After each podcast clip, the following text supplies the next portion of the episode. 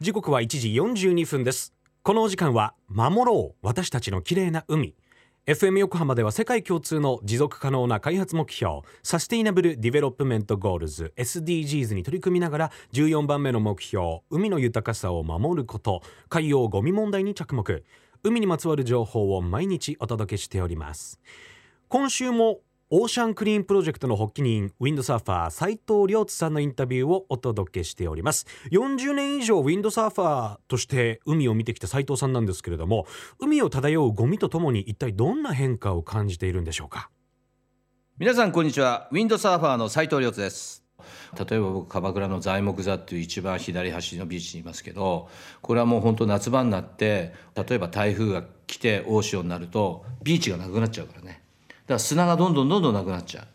で砂がどんどんどんどん侵食してなくなっちゃって要はビーチだったところ砂浜だったところがどんどん岩が出てきちゃう。だこれはもうあの温暖化なんて言われてますけど太平洋岸はそれ湘南に限らずどんどんどんどん浜がなくなってってるっていうもうだから僕がいた時の例えば由比ヶ浜なんかねビーチすごく広いですけど俺が若い時にやり始めただからまあ40年前ぐらいなんかに比べるとビーチは3分の1ぐらいなくなってんじゃないかなっていうイメージありますよね。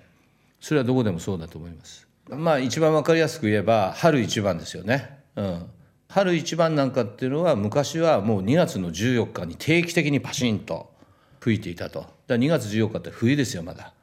だから寒い中でも春一番にまあ春一番を乗るっていうのがウィンドサーフィンやってるやつのもマストなあれだったけども今はもうほら春一番がないとか。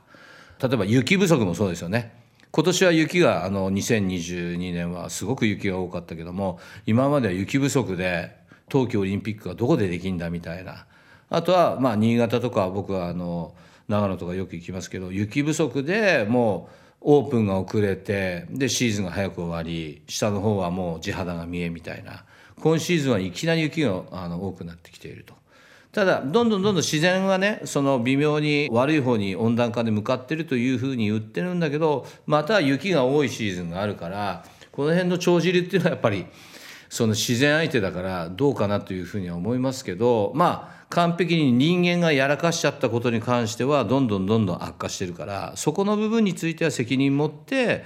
やろうっていうふうには思いますけどね。自然にはねあの逆らえないっていう部分ありますから。オーシャンクリーンプロジェクトの発起人斉藤亮津さんありがとうございました。浜が痩せてきている。という言葉よく耳にしますよね。春一番雪そして梅雨の雨の量など少しずつ皆さんも季節の変化感じているんではないでしょうか。自然には逆らえないですけれども我々人間が出してしまった海洋ゴミなどは一つでも多く拾っていきたいですよね。斉藤亮津さんのオーシャンクリーンプロジェクトについて詳しくは後ほど FM 横浜の特設サイト海を守ろうからもリンクを貼っておきます。FM 横浜では海岸に流れ着いたゴミなどを回収し海をきれいにしていくために神奈川守ろう私たちのきれいな海実行委員会として県内の湘南ビーチ FM レディオ湘南 FM 湘南ナパサ FM 小田原のコミュニティ FM 各局その他県内のさまざまなメディア団体のご協力を得ながら活動しております。